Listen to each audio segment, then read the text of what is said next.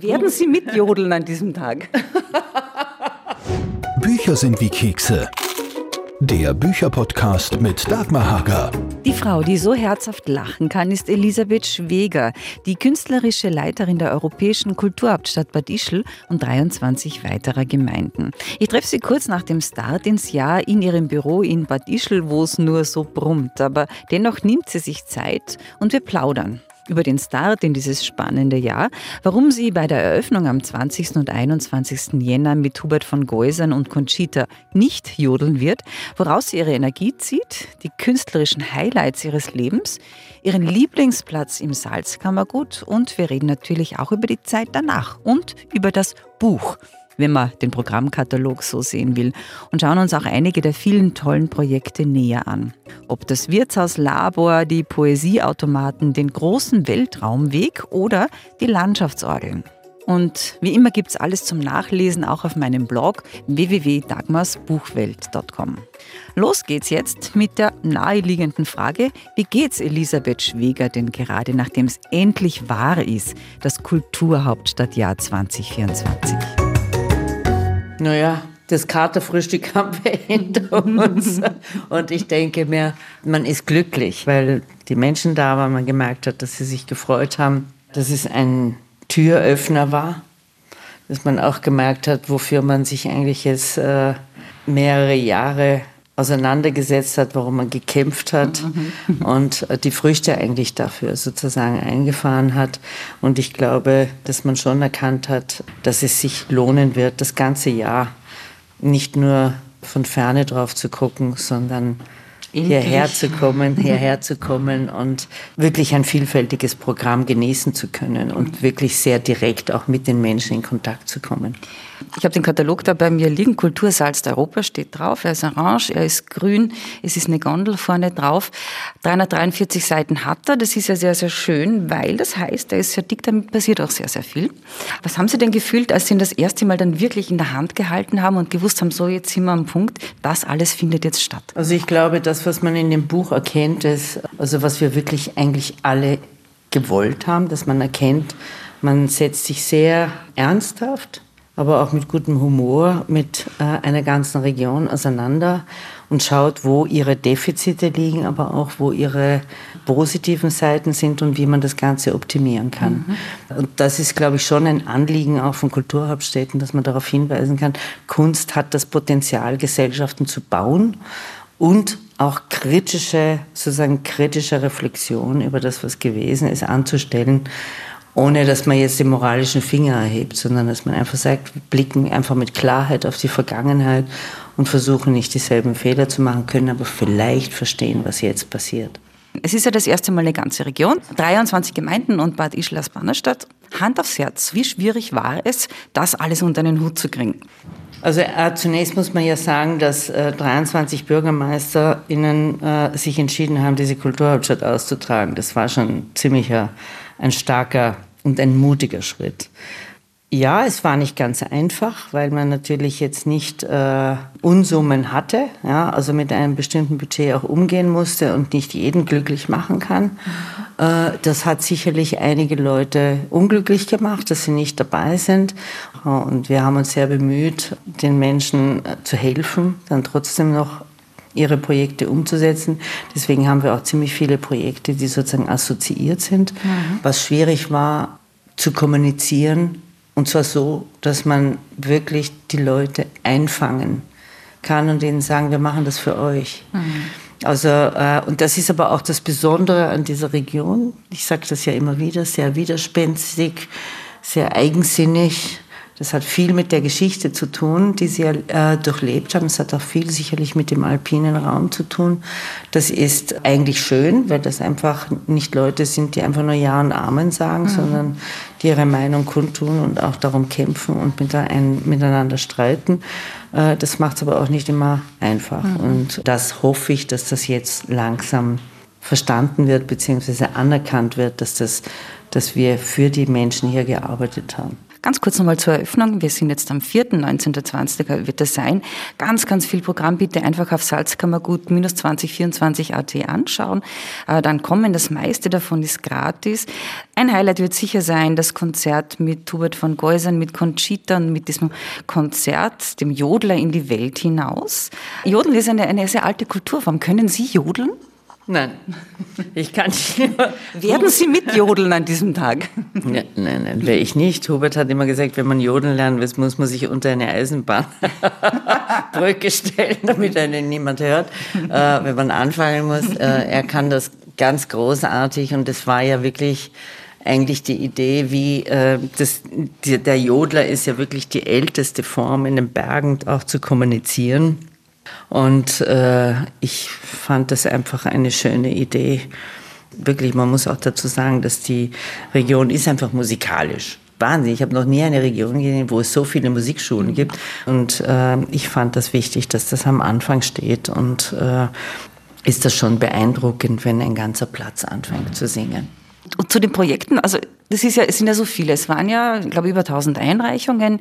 Ein paar dieser Projekte hätte ich dann gerne später im Podcast noch vorgestellt, und zwar von Ihnen. Vorher bin ich aber auch immer furchtbar neugierig äh, auf die Person, die da spricht, also auf die Elisabeth Schweger auch ein bisschen als, als Person.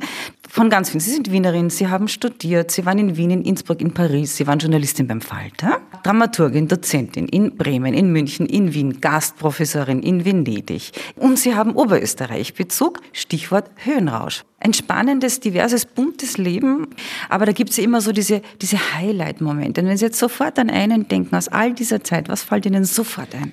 Wir sind mir wahnsinnig viel Also sagen wir, nachdem ich, nachdem ich jemand war, der immer eigentlich das Neue gesucht hat, gab es immer Diskussionen, ja, aber ich mochte zum Beispiel, also die 300-Jahr-Feier in Wien, die fand ich schon für mich äh, sehr, sehr interessant, mhm.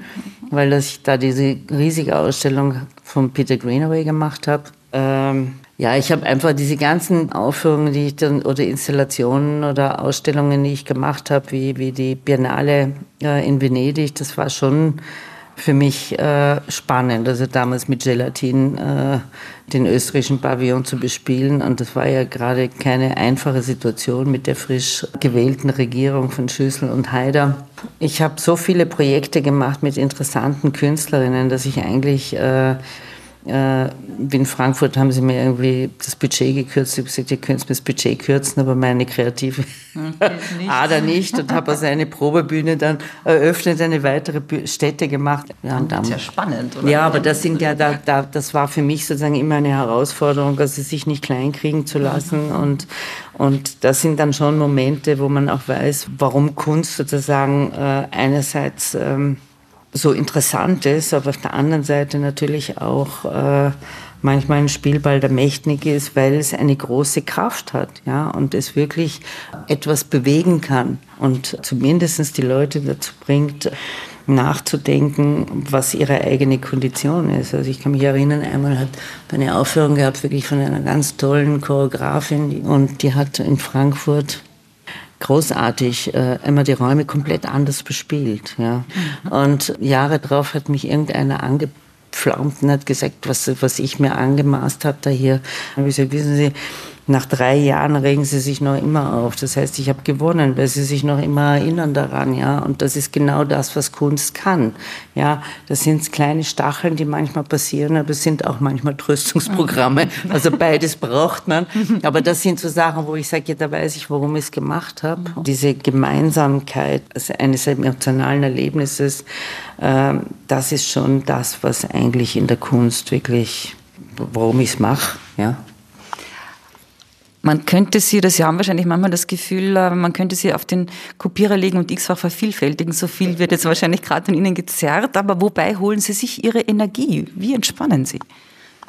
Naja, meine Energie hole ich mir schon aus der Kunst selbst. Ich gehe mit der Kunst schlafen und ich wache in der Früh wieder auf und dazwischen träume ich auch von der Kunst. Also es ist einfach, es ist mein Leben und ich bin überzeugt, dass ich damit was machen kann und äh, habe mich immer als jemand gesehen, der im Grunde genommen ein sozusagen Vorbereiter ist oder ein Ermöglicher. Also meine Kreativität liegt darin, Terrain zu bestellen, damit die Kunst äh, ihre Chance hat. Und ja, wenn ich mit Künstlern rede, bin ich glücklich. Ja. Neben dem Jodeln, was mögen Sie nicht so gerne?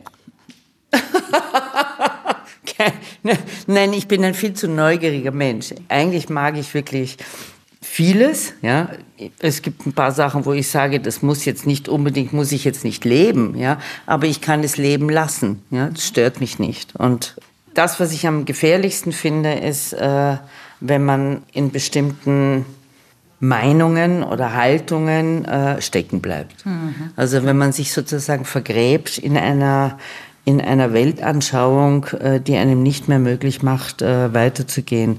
Das ist ganz gefährlich.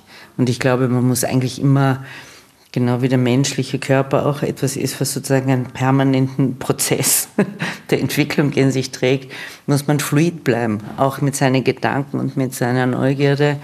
Und das ist ganz schwierig und das heißt, da muss man auch viel kämpfen und manchmal sagt man, das will ich nicht.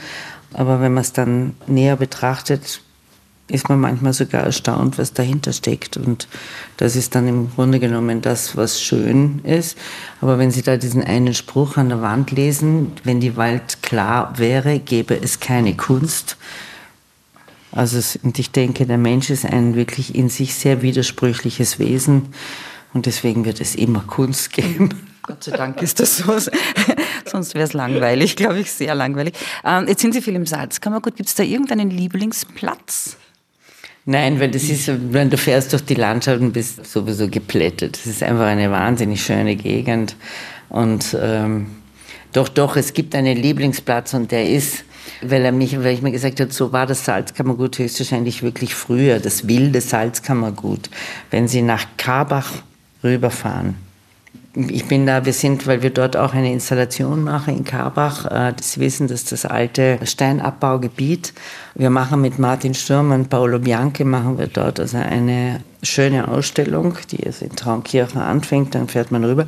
Und wir haben uns das Gebiet angeschaut und sind mit dem Auto von Gmunden auf dann rausgefahren. Durch die mussten wir die Forst bitten, dass mhm. wir das durften. Und das ist vollkommen pur, das ist äh, krude. Ja, da ist auch, äh, wenn du dann durch den Tunnel fällst, dann ist der nicht schön ausbetoniert, sondern da siehst du, die haben einfach nur gerade den Stein abgehauen.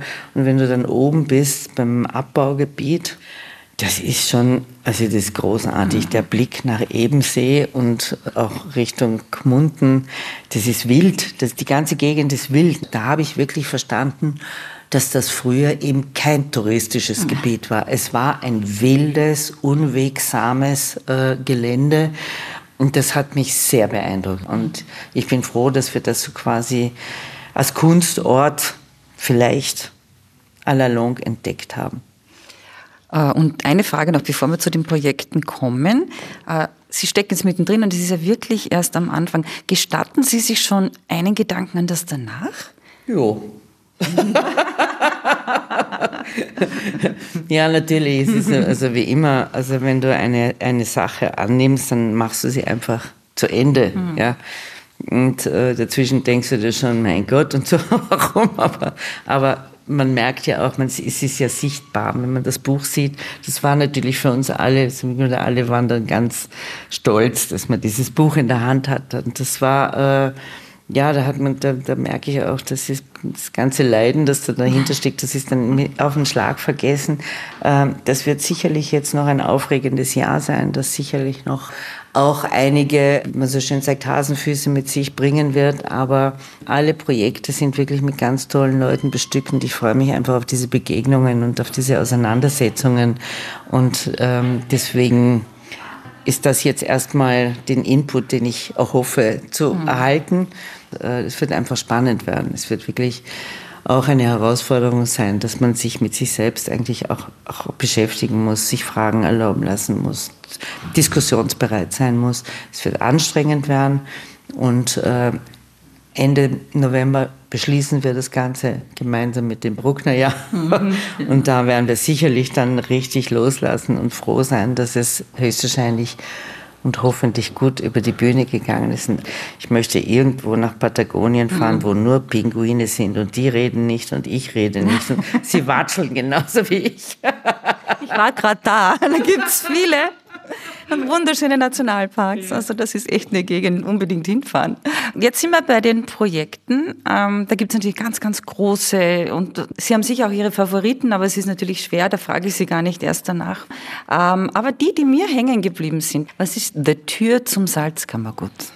Das ist ein Projekt von Forchdorf. Äh, wir wissen ja, Forchdorf, ist, man nennt es, es ist das Einfallstor zum Salzkammergut und, äh, und das ist eine Installation, die zum Teil virtuell und zwar real mit Türrahmen umgeht und äh, man betritt da virtuelle Räume oder Klangräume und die sich in der Stadt ausbreiten und wird begleitet von einem Konzert The Doors, also mhm. sind jetzt nicht die Doors aus England, sondern es ist eine Gruppe von hier. Und äh, ich denke, das ist eine, so ein schönes Signal. Mhm. Den großen Kunstraumweg kenne ich schon ein bisschen besser, weil den bin ich schon ein bisschen gegangen, den werde ich auch nächstes Jahr ganz sicher gehen. Aber den in ein paar Worten erklärt. Ich gehe da auch garantiert mhm. hin, ja, weil ich mir das natürlich anschauen will. Ich kenne äh, Christoph Viskosum sehr gut, ja, Mensch, und typ, ne? ja, und ich habe seine Sachen in Linz eben schon auch mal gesehen äh, und deswegen wollte ich, dass er das unbedingt macht.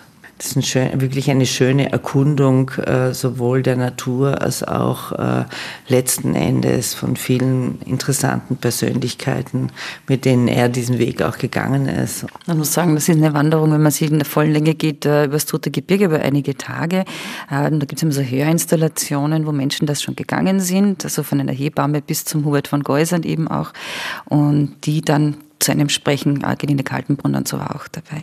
Also auch da die Einladung, das zu probieren, auch nachhaltig, weil das wird es über 2024 hinausgeben. Das geht lange weiter. Das ist also etwas, was dann wirklich auch äh, ein Angebot äh, zum Tourismus ist also wirklich an Menschen, dass man einfach eine andere Form von Sommerzeit verbringen kann und dass das Wandern auch so quasi noch eine weitere Dimension ermöglicht. Also ist ein schönes Gemeinschaftsprojekt.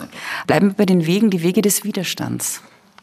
Ja, das ist äh, das Entdecken einfach, wo hier die Leute sich auch versteckt haben in schwierigen Zeiten. Und äh, das ist, wird das sozusagen historisch nachgegangen. Und äh, durch das Wandern entdeckt, erwandert man sich die Geschichte. Mhm. Und äh, vielleicht durch die Mühen des Wandern und die Erkenntnis kann man sie dann auch mal ablegen und kann sagen, jetzt schauen wir nach vorne. Nach vorne, nicht nur zurück. Das Wirtshauslabor.